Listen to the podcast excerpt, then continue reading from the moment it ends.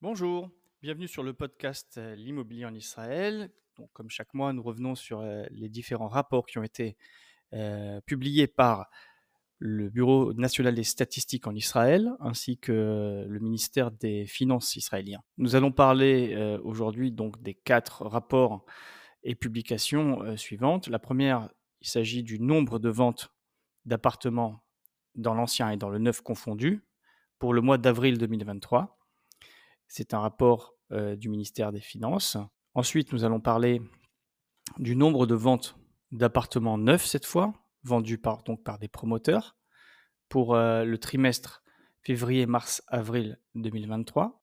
Puis nous allons, puis nous allons parler de l'index du coût de la construction, sur lequel sont indexés de très nombreux contrats d'acquisition d'appartements neufs. Et pour finir, ce qui intéresse la majorité des auditeurs et des acteurs du marché immobilier, l'évolution des prix du marché immobilier en Israël. Alors tout de suite, il faut dire, et nous allons le revoir dans d'autres rapports, le mois d'avril 2023 se caractérise par une baisse très importante du nombre de transactions. C'est un mois qui, qui constitue en fait un des plus bas en termes de vente depuis les années 2000. Si on le compare à avril 2022, le nombre de transactions a baissé globalement de 56%. Il se vend en gros deux fois moins d'appartements, neufs et anciens, en Israël, si on compare avril 2023 à avril 2022. Alors, il faut dire immédiatement, puisque c'est ce qui a été mentionné dans ces rapports, comme on va dire une remarque, le mois d'avril 2023 comptait très peu de jours ouvrés du fait des fêtes euh, de Pessah, de Pâques. Par conséquent, les mois comportant peu de jours ouvrés sont peu propices à la conclusion de transactions. Alors, ce rapport euh, fait état aussi du stock des appartements détenus par des investisseurs. Comment définit-on les investisseurs de l'immobilier en Israël? Bah, ce rapport prend tout simplement en compte le nombre d'appartements détenus par une personne physique, y compris par des personnes morales. Si c'est une personne physique, évidemment que le deuxième appartement est acheté à l'investissement. Je n'ai pas connaissance de la qualification d'un deuxième appartement comme appartement de vacances ou de résidence secondaire.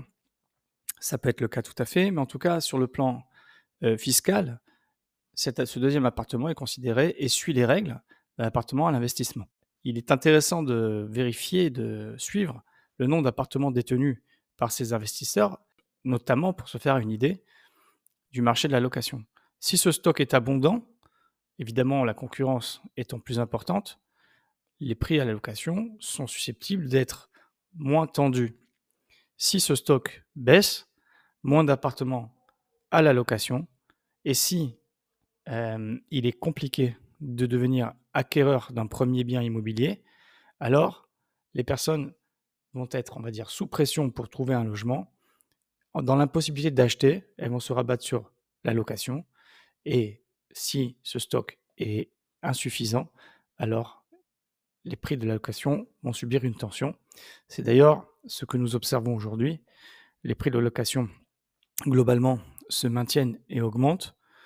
La question demeure de savoir si les candidats à la location vont pouvoir suivre économiquement, même si le marché propose des biens à des prix très élevés parce qu'il n'y a pas assez de biens et que euh, la concurrence étant faible, ils se permettent d'exiger des loyers élevés. Encore faut-il avoir les moyens de payer. Cela a trait à la question globale de l'économie en Israël. Est-ce que les foyers sont aujourd'hui en position de surenchérir sur le prix des locations. Pour l'instant, c'est le cas, en tout cas partiellement. Euh, ma question, euh, de mon point de vue, c'est ce qui va se passer dans les mois qui suivent, dans une période, on va dire, de forte euh, turbulence économique et politique, y compris avec des taux d'intérêt très élevés, y compris sur des crédits qui ne sont pas de l'immobilier, des crédits à la consommation, et évidemment le taux de chômage qu'il faut surveiller en permanence, je ne suis pas certain que les candidats à la location, même s'ils le souhaitent, puissent atteindre des sommets jamais réalisés dans cette période, encore une fois, assez complexe. Et ce solde est négatif, c'est-à-dire ils ont plus vendu qu'acheté. Ce qui peut d'ailleurs se vérifier dans d'autres rapports dont nous allons parler plus tard, des rapports qui montrent le nombre d'acquisitions, le nombre de ventes, le nombre de transactions, et notamment le nombre de transactions réalisées par des investisseurs. Nous venons de parler du stock détenu par les investisseurs, donc à partir du deuxième bien immobilier. Parlons à présent du nombre de transactions des primo-accédants, des personnes qui n'ont pas encore de bien immobilier et qui rentrent sur le marché en acquérant leur premier bien immobilier. Alors, si je compare avril 2023 à avril 2022, sans surprise, on observe une baisse de 50% des transactions, des acquisitions réalisées par les primo-accédants. Ce n'est évidemment pas une surprise, nous savons aujourd'hui que les taux d'intérêt ayant été relevés par la Banque d'Israël à maintes reprises, plus de huit fois, atteignent, des sommets aujourd'hui qui permettent à beaucoup moins de candidats à l'acquisition de se financer. Donc au regard du coût du crédit, du coût de l'argent et euh, des capacités de remboursement, puisque la banque vérifie évidemment les capacités de remboursement des candidats au crédit immobilier, eh bien ça bloque. Je précise ici que évidemment, les chiffres publiés par les banques en termes de montant de crédit immobilier attribué dans la dernière année ont chuté très fortement. Donc une activité très faible en termes de Mashkanta, en termes de crédit immobilier. Mais certains articles récents dans la presse professionnelle montrent un redémarrage, une augmentation de 10%, par exemple, dans, les, dans, le dernier mois, des montants de crédit demandés et octroyés aux euh, acquéreurs immobiliers. Est-ce que c'est ce que disait l'article, un changement de tendance? Il faudra bien à un moment donné, euh, ça, on va en parler même plus tard, euh, il faudra bien à un moment donné faire repartir la machine. Tout simplement parce qu'il faut se loger et que si ce n'est pas à la location, c'est à l'acquisition, et si c'est à l'acquisition, il faudra bien un accès. Alors soit les prix vont baisser suffisamment pour que tout le monde puisse acheter, y compris avec des taux élevés, soit les taux vont baisser et on va revenir à l'acquisition euh, avec même des crédits à remboursement élevés, mais en tout cas moins élevés qu'aujourd'hui, soit les deux. Troisième chiffre à, avoir en tête concernant les transactions, la nature des transactions, qui sont ceux qui achètent des appartements, euh, ce sont les propriétaires d'appartements actuellement qui souhaitent acheter un appartement euh, pour, plus grand, plus beau, mieux placé, ou tout simplement pour évoluer dans euh, leur parcours euh, personnel. Ces personnes-là ont deux formules, comme vous le savez, ils peuvent soit acheter et vendre, soit vendre et acheter. Évidemment que chaque formule a ses avantages. On ne va pas revenir maintenant sur les avantages de chacune d'entre elles. En tous les cas, celui qui compte euh, acheter un appartement, il faudra bien qu'à un moment donné, il ait les moyens de le faire. Et donc, les moyens provenant de la vente de son appartement actuel, que ce soit avant ou après, et doit quand même vérifier si son appartement est susceptible d'être vendu rapidement et à, quel prix. Alors, quel est euh, le nombre de transactions qui ont été réalisées par des propriétaires, euh, vendeurs et acheteurs? Pour avril 2023, par rapport à avril 2022, là le chiffre est encore plus bas que pour celui des primo-accédants, on observe une diminution de 60%, moins 60% de transactions réalisées par des propriétaires qui souhaitent euh, vendre et acheter euh, leur prochain bien. Alors, en tant qu'agent immobilier, euh, nous observons ça sur le terrain. Je vais donner un exemple très concret. Un propriétaire qui a pris un crédit il y a 10 ans, donc possède un appartement de 4 pièces, souhaite acheter un 5 pièces pour des raisons personnelles, une naissance, peu importe, un bureau, travailler en général, il s'est fait une idée du prix que vaut son appartement. Et cette idée-là, elle est surtout, on va dire, liée à la dernière période, c'est-à-dire une augmentation pour l'année 2022 à un moment donné de plus de 20% en un an, sur 12 mois. On n'en est plus là aujourd'hui, ça a baissé sur les 12 derniers mois, on est aux alentours de 9%. Mais en tout cas, il a vu des transactions passer de biens comparables aux siens à des prix élevés. Des prix, on va dire, beaucoup plus élevés qu'il y a 3, 4, 3, 2 ans. Alors maintenant, il doit faire on va dire, sa recherche en fonction de ça. Il cherche à acheter, il voit que celui qui veut acheter une pièce de plus Bah, écoute, lui aussi, beaucoup plus cher. En gros, pour passer de son appartement à, à l'appartement suivant, la différence de prix entre les deux a augmenté également ou pas? La réponse est oui. Pour acheter un 4 pièces et pour acheter un 5 pièces, la différence a augmenté. A augmenté parce que le prix de 5 pièces a augmenté plus que le prix du 4 pièces, en proportion évidemment. Donc il se dit, d'accord, bon, je suis prêt à financer cela, donc c'est plus de risques. Ensuite, il va s'informer sur les possibilités de revendre son appartement, et là, ça coince. C'est-à-dire que acheter l'appartement qu'il souhaite euh, habiter plus tard, d'abord, puis vendre, aujourd'hui, c'est extrêmement risqué.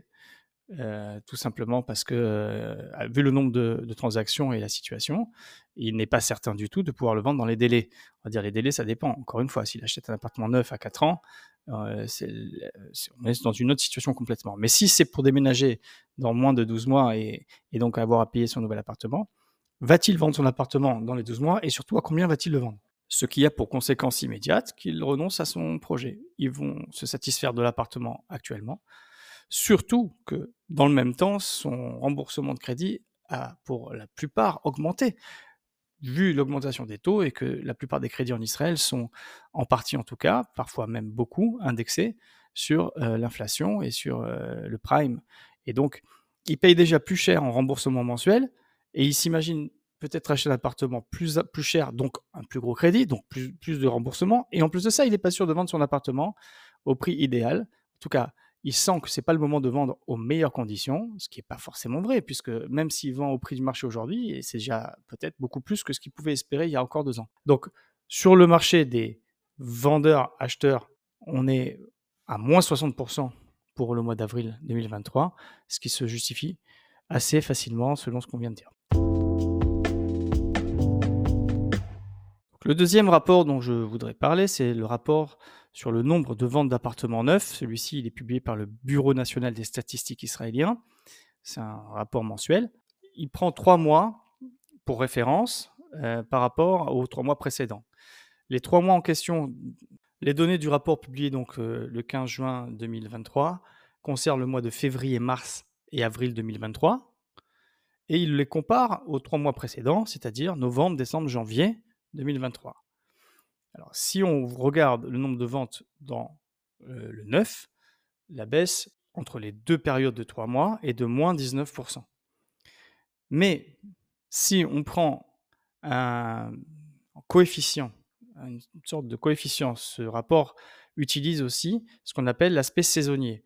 On ne peut pas comparer des mois qui ont pour euh, habitude d'être très actifs en termes de ventes euh, comme avril, mai, juin, juillet, c'est des périodes souvent qui sont propices aux transactions, à des mois beaucoup plus calmes.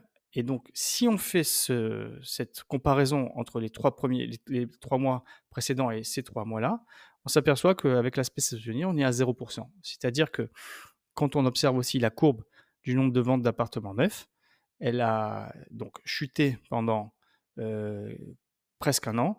Et aujourd'hui, elle se stabiliserait à un niveau faible, mais pas non plus complètement dérisoire. Aujourd'hui, il y a un niveau assez faible, mais on est au-dessus des années, des ventes des années 2018. Alors évidemment qu'en 2018, même la population n'était pas la même. donc, il faudrait forcément, avec la croissance démographique, arriver à des résultats plus élevés, mais c'est le cas en fait. Donc, pour résumer, sur les six derniers mois, euh, après une chute euh, très importante de plus de 50% du nombre de transactions sur les appartements neufs, euh, les six derniers mois montrent plutôt, on va dire, une stabilisation à un niveau faible qui n'a rien à voir avec 2021-2022, évidemment, qui étaient franchement des années rattrapage du corona, plus modification de la taxe d'acquisition, ruée des investisseurs, l'argent pas cher, l'argent avec un crédit, des taux de, de, crédit très très faibles. Donc on ne peut pas comparer cette période-là, mais finalement, on continue à avoir des ventes euh, à un niveau euh, faible mais stable dans les projets neufs. Ceci dit, euh, c'est un petit peu le point sur lequel je voulais insister, c'est que même s'il y a une stabilisation du nombre de ventes, ce n'est pas suffisant pour couvrir les demandes des promoteurs qui se sont engagés sur des terrains, qui ont lancé des permis, qui ont lancé des constructions. le stock d'appartements neuf à la vente sur, sur plan, d'accord, est important en ce moment. Il est au-dessus de 55 000 appartements à vendre. Et les promoteurs ont tablé sur des chiffres, sur des projections des ventes des années précédentes et surtout sur des prix des années précédentes. Ce qui, ce qui donc a pour conséquence des promotions en ce moment, on va dire très très agressives, c'est-à-dire très intéressantes pour les acquéreurs dans le monde de, de, la promotion immobilière. Voyons des promoteurs qui font des, des opérations commerciales avec des conditions contractuelles et conditions financières voire des prix même très intéressants. Ça fera peut-être l'objet d'un autre euh, podcast où on pourra euh, peut-être euh, analyser ces opportunités, savoir si justement c'est le moment de se positionner. En tout cas, ce qui est certain, c'est qu'on se positionne à des conditions intéressantes et surtout que lorsqu'on achète à moyen terme et long terme, c'est-à-dire des appartements livrables dans 3, 3 ans, 3, 4 ans, d'ici là, on peut peut-être espérer, en tout cas, des modifications de marché, une reprise. Et euh, ce qui a été négocié aujourd'hui peut être gagnant dans trois ans. En tout cas, c'est ce que nous voyons euh, chez certains acteurs professionnels. Il y avait encore un article la semaine dernière sur un fonds immobilier qui a levé à peu près 1,7 milliard de shekels et qui va commencer à investir dans le marché immobilier pour améliorer euh, son, parc immobilier, ses actifs.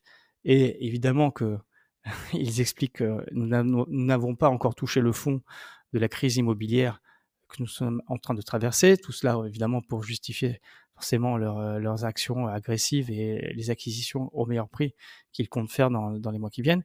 Mais en tout cas, les fonds sont présents et euh, peut-être que ces, ces acteurs euh, sont en train d'anticiper justement une reprise.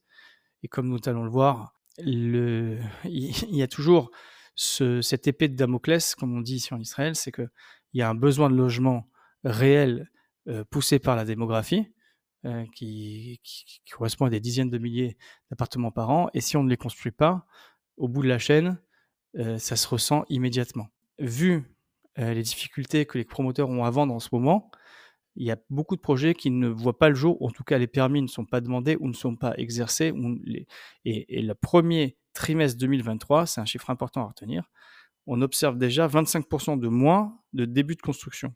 Or, ce cycle de on construit beaucoup, on vend mieux, et ensuite on s'arrête de construire parce que, euh, premièrement, c'est difficile, deuxièmement, on n'a pas d'espoir de vendre au maximum, troisièmement, surtout, on va profiter de la rareté qui va, se, euh, qui va être la conséquence du manque de début de construction, pas immédiatement, mais dans un an ou deux ans. Donc, euh, si on construit moins, si on achète moins, si les promoteurs achètent moins de terrain et commencent moins de projets, on va le ressentir immédiatement, justement, pas immédiatement, mais on va le ressentir en décalage dans un an, deux ans, trois ans qui viennent. Pour revenir sur les chiffres publiés dans ce rapport à propos du nombre de ventes d'appartements neufs pour avril 2023, sans surprise, on est à moins 50%. Euh, par rapport à mars 2023. Encore une fois, avril comptait très peu de jours ouvrés. Et en prenant l'aspect saisonnier, nous sommes simplement à, 5, à moins 5,4%. Euh, donc si avril avait été un jour ouvré, on va dire sans, fête particulière, alors on aurait pu imaginer qu'il y aurait une baisse entre mars et avril de seulement 5,4%. Par rapport à avril 2022, c'est-à-dire par rapport à avril il y a un an, comme je l'ai dit précédemment, on est à peu près à moins 53%. Il n'en demeure pas moins que ce mois d'avril 2023, euh, par ses caractéristiques et en fonction des données de marché, est un des mois les plus faibles en termes du nombre de ventes d'appartements neufs depuis les, 20, les 23 dernières années, depuis les années 2000. On a déjà parlé du fait que beaucoup d'appartements ont été achetés dans le neuf avec des dates de remise assez éloignées dans le temps, à 3 ans, 3 ans et demi, 4 ans, parfois même plus, et que c'était un phénomène qui s'est amplifié énormément dans les deux dernières années. Donc beaucoup d'appartements ont été achetés dans ces conditions-là, avant permis, pour des, ce qu'on appelle euh, destruction, reconstruction, ainsi de suite. Alors, euh, ce rapport fait état, on va dire, de l'évolution des, des, types d'appartements neufs qui sont vendus, à savoir est-ce que c'est du très long terme, du moyen terme ou des appartements neufs pratiquement prêts? Sans, surprise, on dira, puisque les promoteurs ont des difficultés à vendre, et ben forcément, ils gardent les appartements plus longtemps. Donc, quand ils les vendent, ils sont déjà plus proches de la date de livraison. Et c'est ce qui se vérifie dans le, dans le graphe, à savoir que les appartements achetés à très long terme, euh, le nombre de ces appartements vendus à, donc à très long terme a baissé un petit peu par rapport à les appartements qui sont livrés à deux ans, un an, voire moins. Il est important aussi de parler donc euh, d'une troisième publication, celle de l'index des prix de la construction des logements. Donc, comme je l'ai expliqué à plusieurs reprises dans plusieurs podcasts, euh, les contrats d'acquisition sont soumis à, un index, en tout cas, la loi prévoit un index. On ne revient pas sur les, dispositions de la dernière loi et sur l'indexation. En tout cas, cet index, il, fait état du coût de la construction et toutes les sommes qui ne sont pas encore payées du prix de l'appartement qu'on a acheté, admettons j'ai mis 20%, sur 80%, en tout cas la moitié des 80%, je vais être indexé sur ce coût de la construction. Ce coût de la construction, il comprend les matériaux, il comprend également la main-d'œuvre, et euh, il, y a eu des années où par an, euh, on parlait de plus de 5%. C'est-à-dire qu'à la fin, il faudra payer, en plus du prix qu'on avait fixé au départ, cette indexation. Alors pour euh, le mois de mai 2023, cet indice est négatif. C'est remarquable. Il avait fait un positif le mois dernier. Donc pour ce mois, pas de supplément à payer pour les sommes à venir dans les contrats d'acquisition euh, d'appartements neufs. Il est à moins 0. On va maintenant s'intéresser à l'évolution des prix du marché de l'immobilier en Israël. C'est également euh, l'objet d'un rapport publié par le Bureau des statistiques nationales d'Israël. Le premier chiffre concerne les prix de l'immobilier anciens et neufs confondus. Alors, il faut savoir que pour mars et avril 2023, par rapport à février-mars, c'est-à-dire deux mois glissants, nous sommes à une baisse de 0,2%. En gros, les prix se sont maintenus. Je rappelle quand même que depuis 4 mois, l'évolution des prix de l'immobilier, publiée en tout cas dans le global, tout Israël, ancien et neuf, a donc vu un, freinage de l'augmentation des prix pour arriver à une augmentation de 0,2, puis 0, 0, 0. Donc nous sommes autour de 0% aujourd'hui. Transactions réalisées, Bien sûr, c'est sur un plus faible nombre de transactions, comme on l'a vu plus tôt dans ce podcast. Le nombre de transactions est assez faible en ce moment. Mais pour ces transactions-là, les prix immobiliers, euh, finalement, arrivent à se maintenir. On ne voit pas de baisse importante. Alors, si on compare le mois de mars-avril 2023 au mois de mars-avril 2022, c'est-à-dire il y a un an, et qu'on voit la différence des prix, nous sommes encore donc à une augmentation importante. C'est une augmentation de 9,8% des prix. Donc sur un an, sur les 12 derniers mois, l'immobilier a pris 9,8%. Je rappelle que dans les mois euh, les plus intenses de 2022, nous étions arrivés à une augmentation sur les 12 derniers mois de plus de 20% de l'immobilier. Donc on revient maintenant à des chiffres qui sont déjà dans une zone plus connue du marché de l'immobilier israélien on a vu plusieurs années aux alentours de 10% euh, d'augmentation annuelle.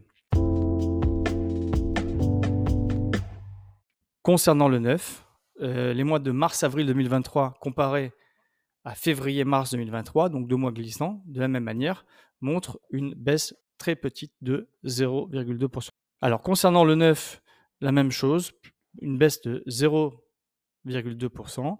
Lorsqu'on compare mars et avril, 2023 à février-mars 2023. Mais dans le neuf, j'ai eu l'occasion déjà de le mentionner dans d'autres podcasts, le prix n'est pas le seul élément. Je veux dire par là que même si sur les prix publiés par les autorités fiscales et dont le rapport présent s'inspire, crée ces, ces données, il n'y a pas que le prix. Souvent les promoteurs proposent des avantages qui ne figurent pas dans le prix.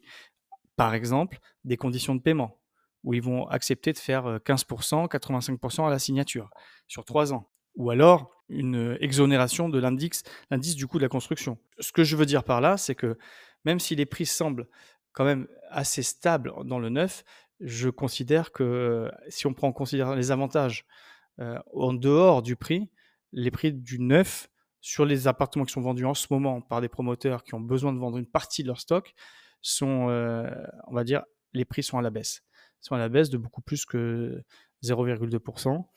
J'estime personnellement, mais ce n'est vraiment pas des données euh, euh, précises et, documentées, mais Si je prends en considération les avantages qu'on est aux alentours dans les 6 mois qui précèdent, aux alentours de -10, -12 sur, heu, sur les transactions immobilières du neuf. Voilà ce qu'on pouvait dire sur les différents rapports publiés en juin 2023.